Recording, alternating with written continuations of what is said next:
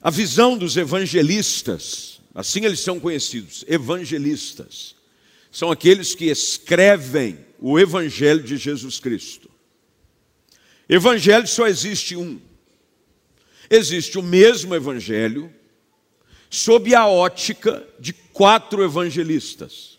Quem são? Mateus, Marcos, Lucas e João. Os quatro evangelistas.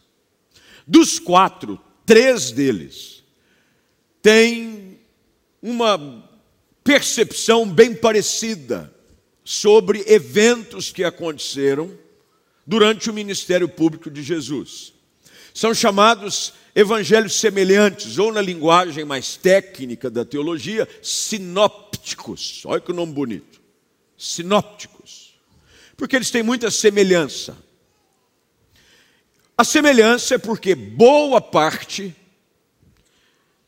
dos eventos, dos milagres, dos acontecimentos, eles são narrados nestes três evangelhos em comum.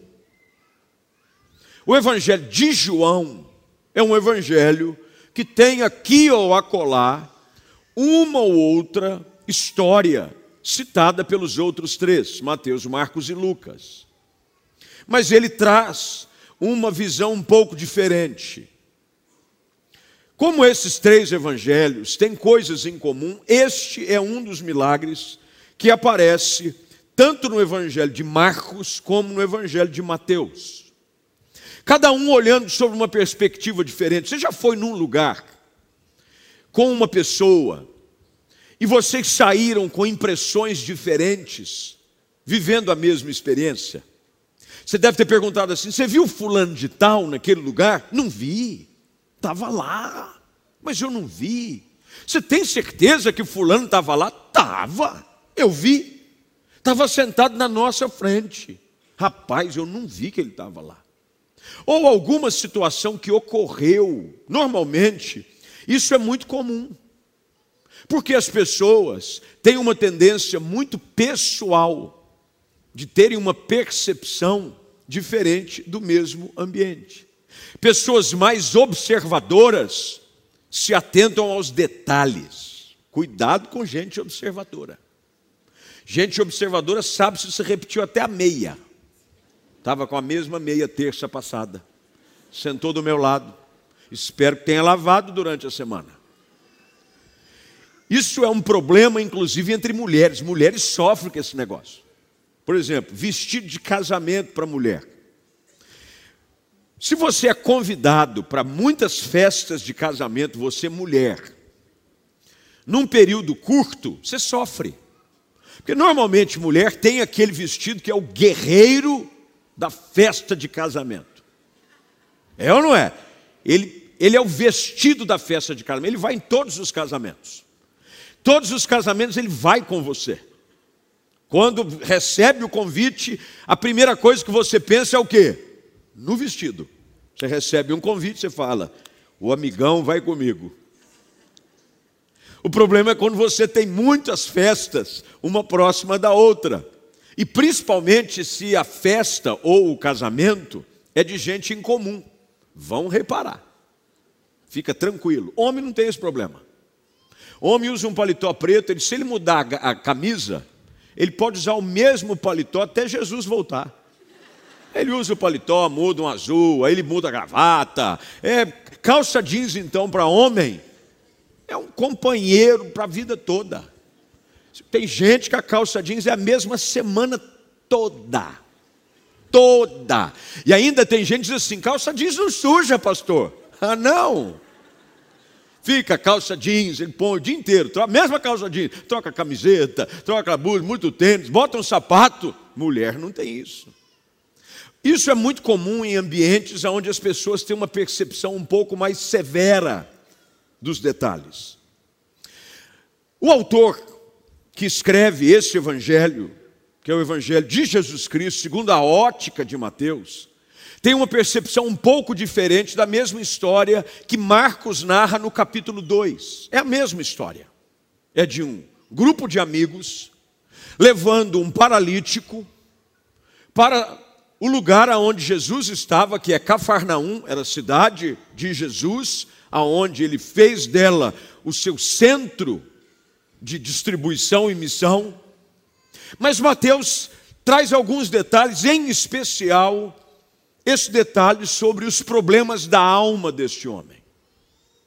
Uma das coisas que nós notamos é que quando Jesus chega nesse ambiente, ele é abordado por um grupo de amigos. O texto de Marcos fala quantos são. Eram quatro. O texto de Mateus não fala. O texto de Mateus diz que algumas pessoas lhe trouxeram um paralítico. Exatamente aquela percepção. Tem gente que se apega em detalhes, tem gente que não se apega em detalhes.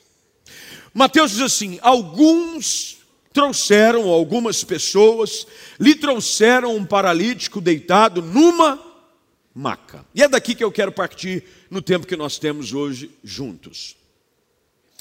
Infelizmente, tem muita gente que vive prostrada diante de uma série de situações. Uma das coisas mais difíceis é você se ver prostrado. A prostração é quando você está diante de uma situação que lhe gera uma fraqueza tão grande que você não tem forças em si próprio para se levantar, ela gera um desconforto muito grande na gente. Eu conheço gente que vive prostrado diante de decepções, talvez porque a vida se tornou difícil demais.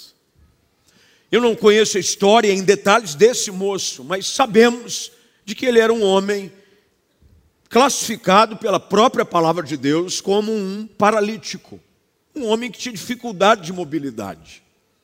Ele vivia deitado numa maca. A maca é símbolo de fraqueza. Eu não estou dizendo aquela maca fisicamente falando, mas eu estou dizendo emocionalmente falando.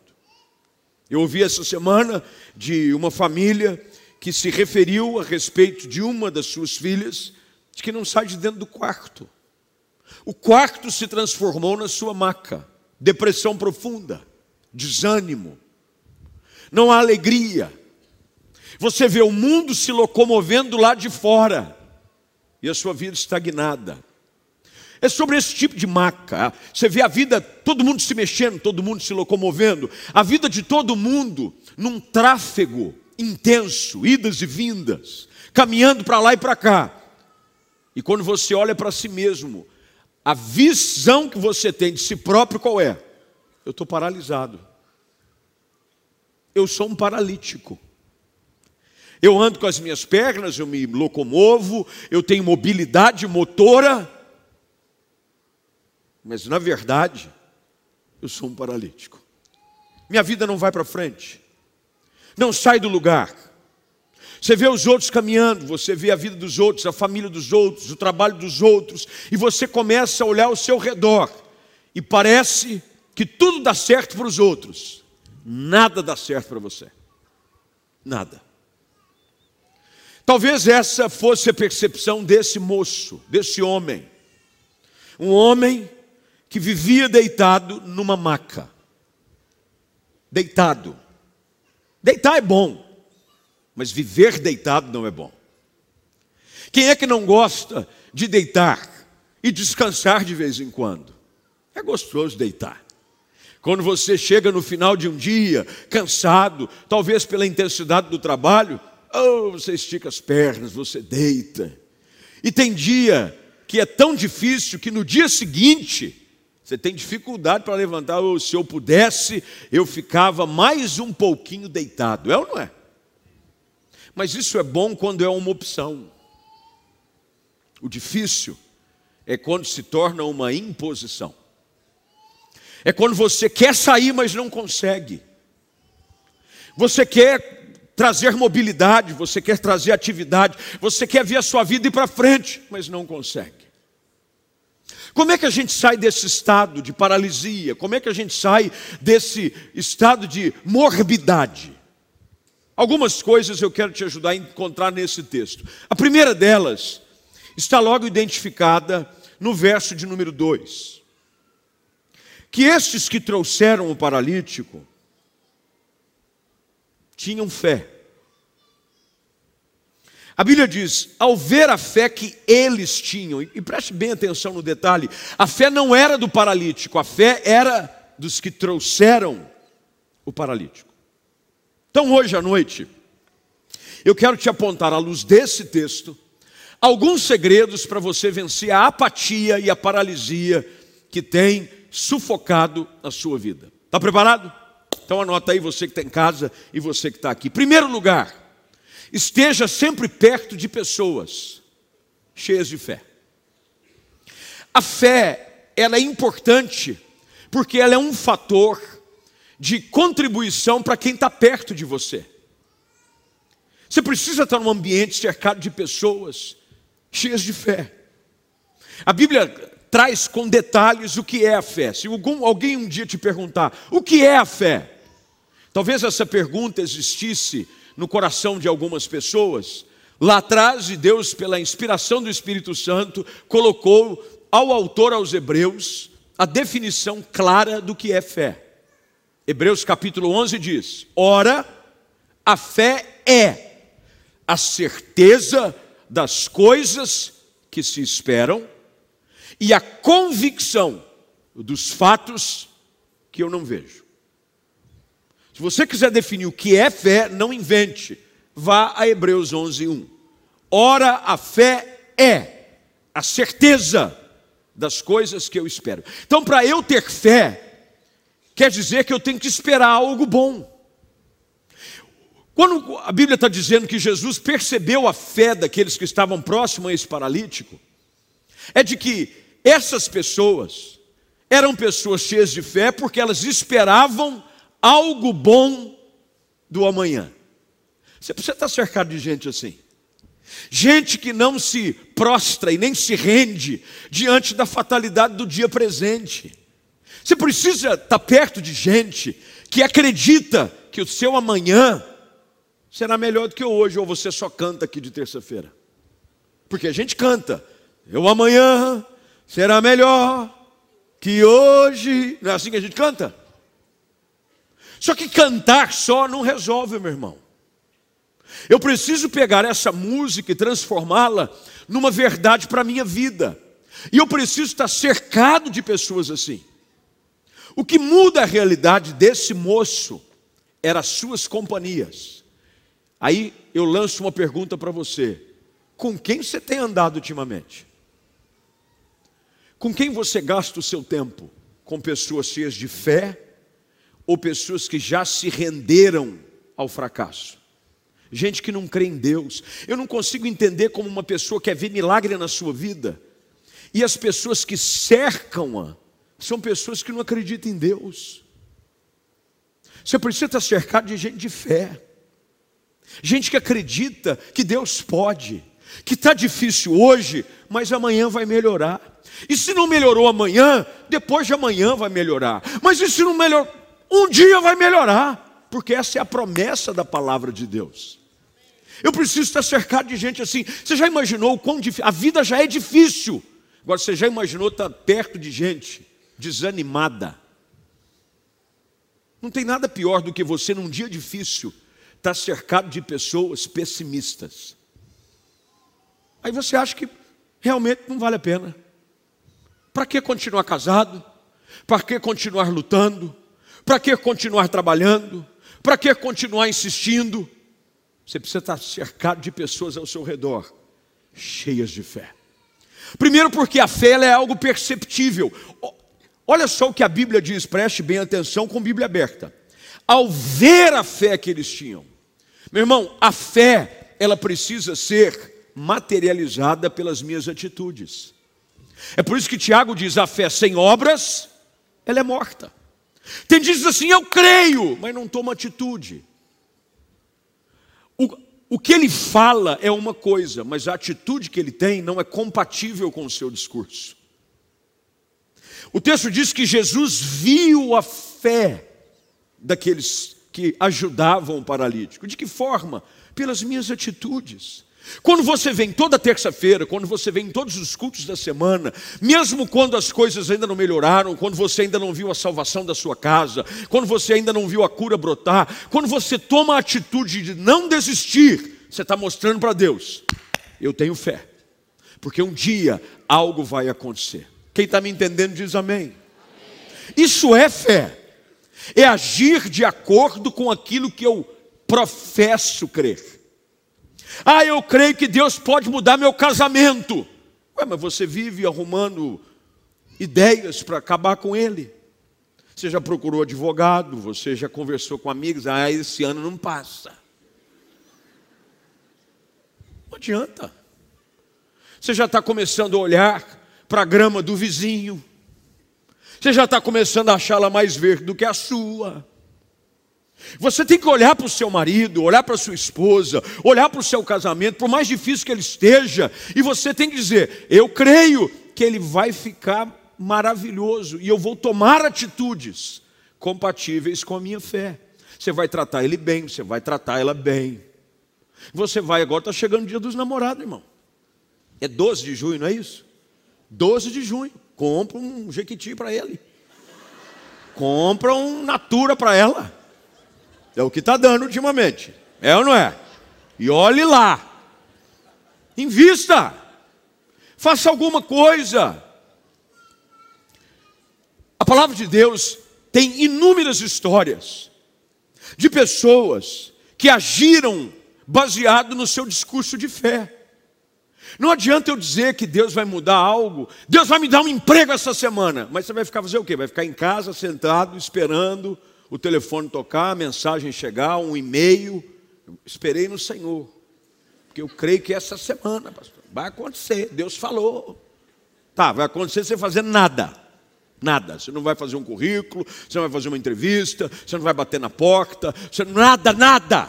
Deus vai ter que te achar.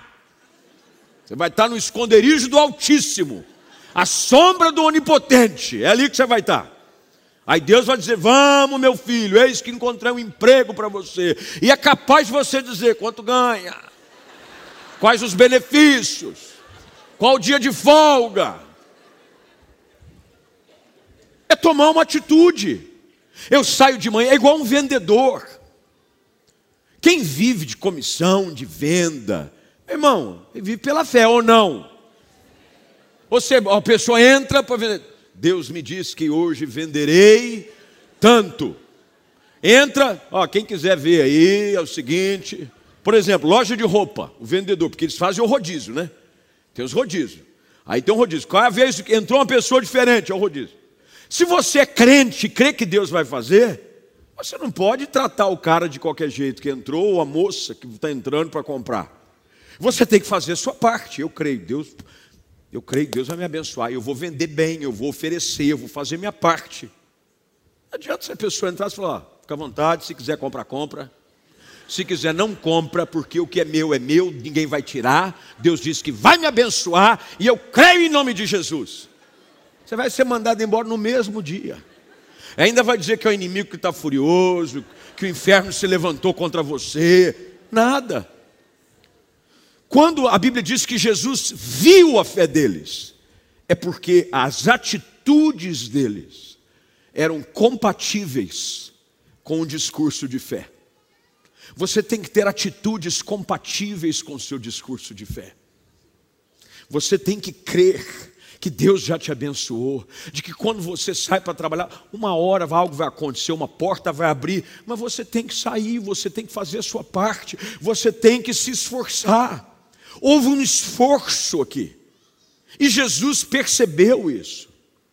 Quando o texto diz que Jesus percebeu, há uma segunda coisa aqui que precisa estar presente para você vencer a paralisia e a apatia que tentam te fazer ficar prostrado numa maca. Segunda coisa, verso de número 2 ainda. Jesus olha agora para o paralítico e diz: anime-se. Olha para quem está perto de você com aquele olhar animado. Porque se você olhar desanimado, você já vai desanimar até quem está animado. Olha animado. Diz, anime-se. Anime-se. Eu vou olhar para quem está em casa, fecha em mim aqui. Anime-se. Porque tem gente que se anima. Uhul! Glória!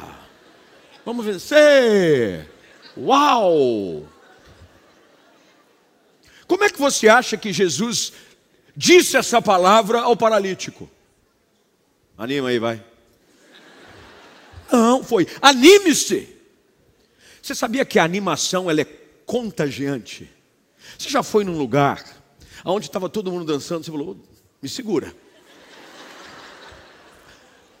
Eu estou atrás de vídeos que tragam o, o evento que ocorreu aqui domingo passado à noite. Porque o Diego estava aqui no louvor e ele disse assim: Irmãos, eu cheguei bem nessa hora. Eu estava na comunidade, eles acham que eu não estava aqui. Mas eu cheguei nesse momento. E o Diego estava falando: Olha, nós precisamos dançar na presença do Senhor. Eu falei: É agora. E aí ele começou a tocar assim uma música, meio num ritmo de reggae. E um pessoal que senta aqui, ó, não vou nem olhar. Um pastor, ele achou que ele era o Bob Marley. E ele começou. E eu estou atrás, eu estou pagando uma alta recompensa. Para quem tiver imagens. Porque até agora eu só obtive relatos, eu preciso de imagens. Eu estou igual o da Atena, eu quero imagens. Me dê imagens. De que ele começou no. Eu falei, meu pai do céu. Animou, animou, animou. Se alguém tiver, viu, me ajuda aí por gentileza, viu, Pipo? Eu dou até um bônus para você. Porque, gente, animação é contagiante. Você já viu alguém, você já, você já riu com alguém rindo? Você não está rindo da piada, você está rindo porque o cara está rindo. Eu recebo vários vídeos que não tem graça nenhuma mas a risada da pessoa me faz rir. Aí você riu com a risada. Porque a animação, ela é contagiante. Se você quiser vencer a paralisia, saia do ambiente da tristeza. É por isso que igreja, culto. Tem gente que diz assim: nossa, mas nos cultos você canta, você espula. Ué, mas se a gente fizesse o quê? Cortejo fúnebre. Na hora que você entrasse, acendesse as velas, na hora que você entrar, botasse uma coroa na sua cabeça e dissesse: Bem-vindo, defunto. Não, é igreja, é vida, alegria. A alegria do Senhor é a nossa força. Você precisa estar num ambiente contagiante, cheio de milagre, cheio de animação. Jesus diz para ele: anime-se. Uma pessoa animada é diferente. animação gera expectativa. Quanto mais animados nós estamos, mais expectativa e mais produtividade nós geramos. É por isso que quando Jesus disse assim: No mundo tereis aflições, mas tende bom ânimo. O que Jesus está querendo dizer é o seguinte: para vencer as aflições, eu preciso da força do ânimo. Gente, gente desanimada é chato demais. É chato está no meio do louvor. E a gente observa, cada um é de um jeito. Tem uns que se animam demais, pastor Mica incluído. Outros, menos. Às vezes está no louvor, a pessoa está, ah, uma glória, e o cara está assim, ó. Ele nem canta para fora, ele está cantando para dentro. Animação, Jesus diz para o moço: anime-se. Anime-se. Irmão, hoje eu espero que seja derramado sobre a sua vida um óleo de alegria. Deus te chamou para você tirar dos seus ombros essa cinza de tristeza. Sai desse sepulcro que você anda habitando, um lugar sem vida. Para vencer a apatia a paralisia, você precisa se animar. Anime-se hoje. Deus tem coisa grande preparada para você. Você tem que entrar num novo dia sabendo de que as misericórdias do Senhor já se renovaram. Deus já preparou o melhor para você. Você não pode entrar num dia dizendo: "Ah, vamos ver, será que hoje vai dar certo?" Entre animado. Vá trabalhar animado. Irmão, a pior coisa que existe é você conviver com gente, funcionário desanimado. cara de fome, sabe?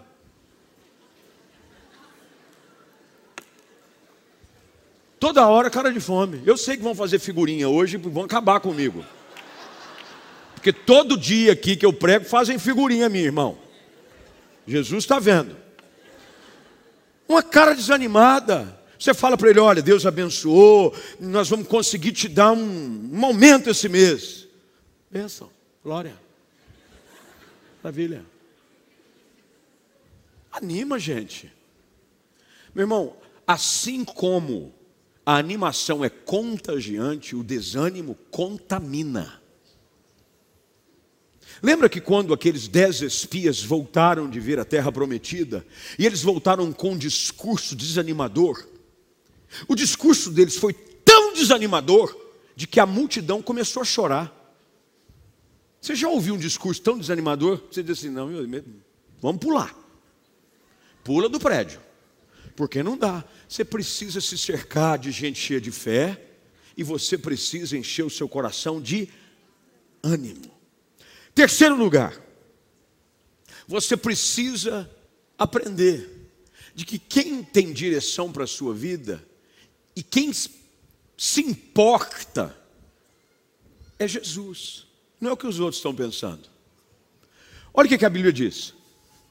Jesus percebendo o que pensavam. Meu irmão, o que os outros pensam é problema deles. Você fica aí preocupado com os outros. O que será que vão falar? O que será que vão pensar? Será que eu vou pegar minha maca aqui, vou levantar? Aí eu vou lá para o altar, o que, que vão dizer? Eu vou abandonar o pecado e vou andar com Jesus. O que, que os meus amigos vão falar? Ah, eu vou agora ir de domingo para a igreja. Eu de terça-feira vou para o culto. O que, que vão pensar? Não importa. Porque o que está em risco é a sua vida, não é a deles. Você fica muito preocupado com o que os outros estão pensando. Os religiosos, os escribas, isso é blasfêmia, isso é blasfêmia. E Jesus aqui nos dá uma lição de que primeiro ele sabe o que os outros estão pensando, mas eles não se importa, ele não se importa com o pensamento negativo que as pessoas têm a seu respeito. Tem gente que vive pela cabeça dos outros. Já ouviram essa expressão? Você só vive pela cabeça dos outros. Eu confesso para você de que teve uma época na minha vida que eu sofri muito com isso. Eu ficava preocupado, ah, o que, que vão falar? O que, que vão pensar? E eu adoeci, gente, literalmente, emocionalmente eu adoeci, porque eu deixava de viver a minha alegria contagiante. Hoje perguntaram para mim, eu abri uma caixinha de pergunta, disseram assim: qual o segredo para chegar aos 50 anos tão jovem? Muito obrigado. Gente, sabe por quê? A Bíblia diz que o coração alegre formoseia o rosto. Aí você fica, não, eu não posso. Eu tenho que, eu tenho que me vestir como velho. Afinal de contas, eu sou um cinquentenário agora. A partir da semana que vem eu virei com sandálias de apóstolo. Virei suspensório. Sai para lá com todo respeito a quem gosta. Tem gente que gosta. Você já viu gente nova que parece velho? Vai que tem algum aqui, não olha. Mas tem gente que o cara tem 20 anos, parece que ele tem 100. Tudo dele. O jeito que penteia o cabelo, o jeito que arruma a roupa. Querido, você não precisa. Cada um é cada um. O que eu estou querendo dizer com isso é o seguinte: se você está bem, se não é pecado, se não ofende ninguém, glória a Deus. Sabe, a gente às vezes está preocupado com que o irmão está aqui com a camisa do Flamengo. Que bênção! Tem alguns lugares, se ele entrasse com a camiseta dessa, iam querer pulsar demônio dele. Ele está feliz. Você está feliz hoje com a camisa do Flamengo? Dá um sorriso, irmão. Flamenguista. Você é carioca? Não, mas é inteligente. É isso que importa. Né, José? Você é flamenguista também, meu filho? É Vasco. No final do culto você vem aqui que nós vamos tirar esse mal da sua vida. É. Cada um é cada um. Você sabia que às vezes você quer se portar, se vestir e falar de um jeito só para agradar quem nem gosta de você. A pessoa não gosta de você. E se você começar a fazer coisas que ela gosta, aí que elas vão dizer, tá vendo? É dissimulado, é falso. Porque não era assim, está fazendo porque as pessoas sabiam que ele não gostava. Jesus diz: eu, eu sei que vocês estão pensando, e ao invés de Jesus ir de acordo com aquilo que eles esperavam, Jesus diz: Ó, vou mostrar uma coisa para vocês para que vocês saibam que o Filho do Homem não só tem poder para curar, mas também perdoar pecados, levanta, toma o teu leito e anda. Jesus está dizendo: não importa o status quo, você tem que ser resolvido consigo mesmo.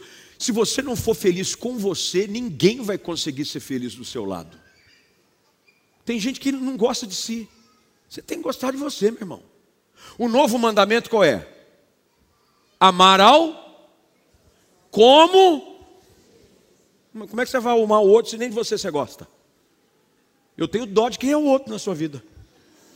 Porque se você se odeia, imagina o próximo. Você tem que se amar, tem que estar resolvido. Eu uso aqui meus bangaluzinhos. Meu jeito. Meu pai pastoreou essa igreja quase 40 anos. Eu queria que eu fiquei. É ele. Tem outros pastores com outros estilos, Bob Marley e outras coisas. Cada um de um jeito. Cada um de um jeito. Mas eu do meu. O importante aqui é você ter a sua consciência limpa diante de Deus e dos homens. Você vai vencer a paralisia. Tem gente que está paralisado numa maca e ele está colocado lá pela opinião dos outros.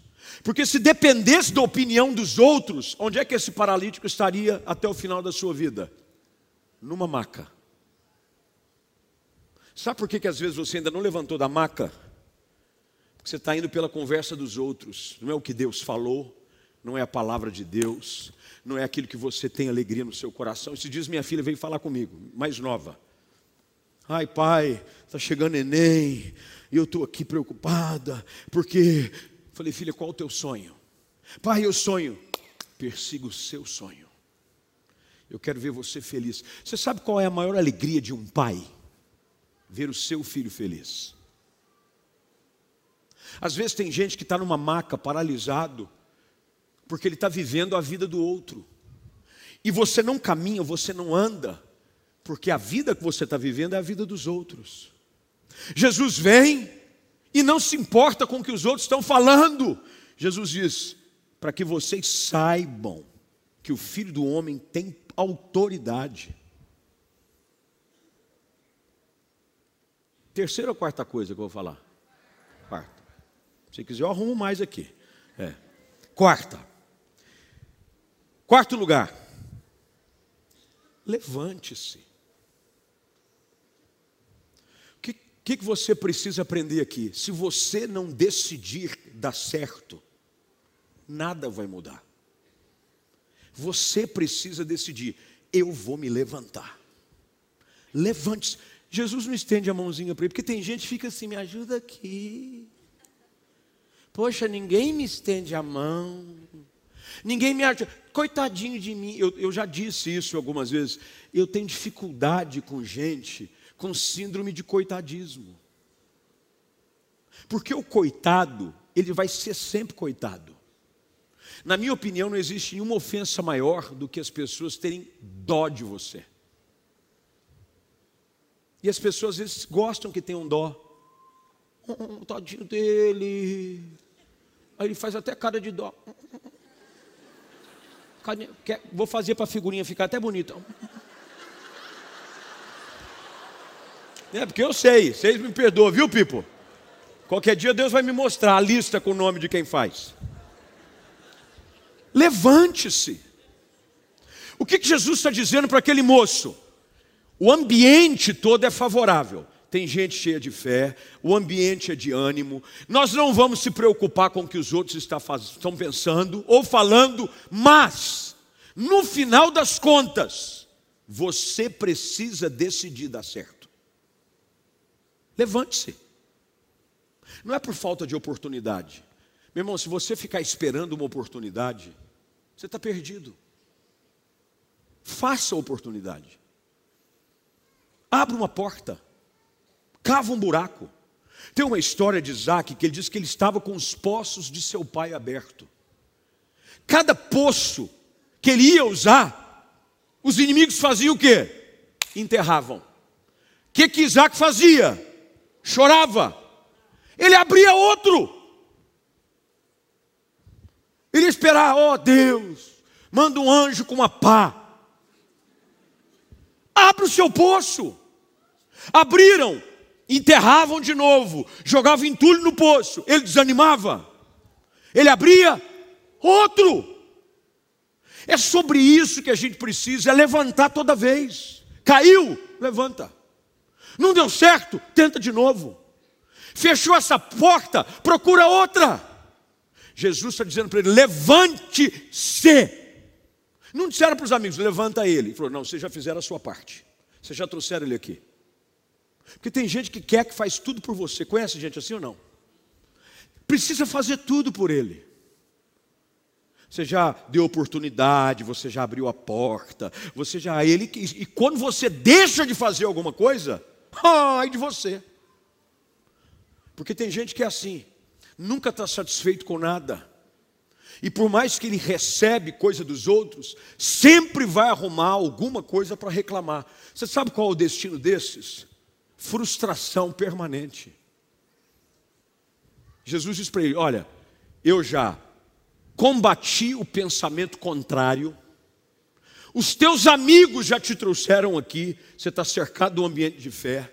Eu já disse para você: anime-se, mas agora é hora de você fazer a sua parte. Levante-se. Você precisa fazer a sua parte, levante-se. Você vai ficar aí só esperando cair do céu. Levante-se. Encara a vida. Levanta cedo. Vai estudar. Se esforça. Hoje eu estava lendo um texto sobre pastores no Brasil. Eu gosto de ministrar para pastores. Deus tem me aberto portas para falar para pastores ultimamente. Vou estar falando essa semana, semana que vem, na outra para alguns capelães estavam dizendo o seguinte: hoje, um pastor que não domina a língua inglesa, língua inglesa, que não tenha boa formação acadêmica, e que não saiba estar atualizado com as questões do mundo como um todo, não dá certo. Não, pastor, mas é unção. Mas, então ele não vai ser nem pastor. Se ele não tiver nem unção. Mas é a Bíblia. É igual o mecânico dizer que não tem ferramenta. Tem que fazer a sua parte. Tem que estudar. Aí depois olha, o outro deu certo. Sabe o que vão dizer para ele? Sortudo, hein? Isso aí, Deus decidiu abençoar, rapaz. Porque isso nunca fez nada. Por trás de toda a história de sucesso, existe esforço. É gente que se levanta todo dia, encara de frente, a batalha. O texto diz que o homem se levantou, verso de número 7, fica de pé porque você levanta junto com ele. Pronto. O homem se levantou. A última atitude deve partir de você. Por exemplo, Jesus já foi a Calvário, já morreu por você, já derramou o seu sangue. O que é que precisa para você ser salvo? Você confessá-lo como Senhor. Tudo o que você precisa da parte de Deus já aconteceu. Mas você precisa tomar uma atitude. Ah, mas eu estou esperando sentir algo. Mas quem falou que é sentir alguma coisa? Jesus não diz para ele, ó, na hora que você sentir as pernas formigar, você levanta. Porque tem gente que é assim, espera um milagre, viu, Diego? Bob Marley depois. Que eu quero ver o Bob. Eu ouvi, tá? É, você viu? Eu ouvi. Ouviu? E tem, e tem registros. Tem registros. Tem registros. Vou te dar um bônus. Tem gente que acha que é assim, ah, eu não estou sentindo nada. Quem falou em sentir? É obediência. Jesus levanta, pega a sua maca e vai para casa. Ah, não esquentou nada, não formigou nada, não arrepiou nada. É uma decisão. Tudo que você precisa para viver um tempo novo, para sair dessa apatia, dessa paralisia, Cristo já conquistou para você na cruz. Você está num ambiente de fé hoje à noite. Esse é o encontro de fé. Você está num lugar animado ou não? Nós estamos num lugar animado. Música boa, um ambiente de celebração. Aqui nós já combatemos todo pensamento que se levanta contra a autoridade de Cristo. Você já ouviu a palavra? O que Deus pensa a seu respeito. Pode o que Deus tem a seu respeito e pensa a seu respeito são pensamentos de paz. Mas agora cabe a você decidir se você vai se levantar ou não. E se você vai voltar para casa numa maca ou carregando a sua maca. Você pode voltar para aqui, daqui para casa e continuar vivendo. Mais uma semana de prostração, de imobilidade, de estagnação familiar, espiritual, profissional, ou você pode, como esse homem, se levantar. A Bíblia diz que ao ver isso a multidão, ela louvou a Deus. Nós fomos criados para o louvor da glória do Senhor. Deus quer que, por causa da sua atitude de fé, por você se decidir levantar, as pessoas deem glória a Deus a seu respeito. A sua história, quando olharem para você, vão dizer: glória a Deus pela vida dele, pelo casamento dele, pela história dele, pelo ministério dele. Glória a Deus, por quê? Porque ele não se acomodou e ele decidiu todos os dias se levantar. Eu quero orar com você hoje à noite. Você vai fechar os seus olhos, vai curvar sua cabeça.